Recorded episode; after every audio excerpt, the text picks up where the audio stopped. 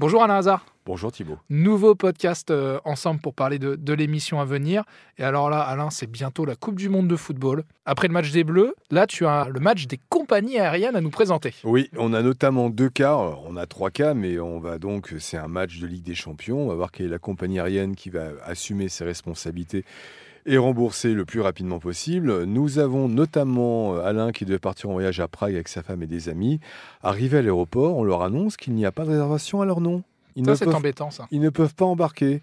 Depuis, impossible de se faire rembourser des billets d'avion. Mais ils ont, les- ils ont quand même les, les Ah, documents avec leur nom. Ah bah ils ont la réservation, mais ils arrivent sur place, il n'y a plus de Ça, réservation. génial. Il y en a pour plus de 800 euros, sans compter les nuits d'hôtel et les activités sur place qui sont perdues. Donc on va appeler cette compagnie aérienne pour qu'elle rembourse. Et là c'est touchant, en 2020, pour leurs 35 ans de mariage, Marie-Claude et Patrick décident de s'offrir les vacances dont ils rêvent depuis toujours. 10 jours à Tahiti, ils déboursent 3324 euros, assurance annulation comprise, pour les vols sur un site internet connu.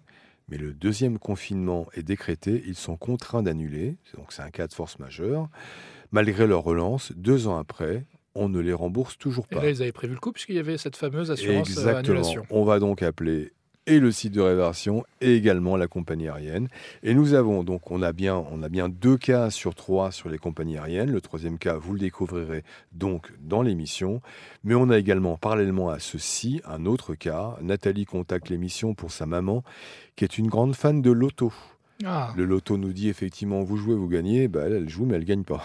Donc, euh, elle y joue trois fois par semaine, mais depuis six mois, elle ne touche pas plus ses gains. Alors, c'est les lotos, c'est pas le loto classique, c'est les lotos où on gagne des bons d'achat. oui, on lui doit quand même de l'argent. Enfin, on, lui doit ses bons d'achat. On doit simplement 1340 euros. Ah oui, et même, bon, il y a ça va. tout, tout va bien, ils sont contents pour tout, sauf qu'il y a juste un problème, c'est qu'on ne lui paye pas ces 1340 euros de bons d'achat. Bon, et on le rappelle, Alain, il y a le petit jeu de savoir quelle compagnie va répondre le, le plus vite, mais le but de l'émission, c'est quand même qu'à la fin, les cas soient réglés. À bientôt Thibaut Allez, Rendez-vous 9h sur RTL.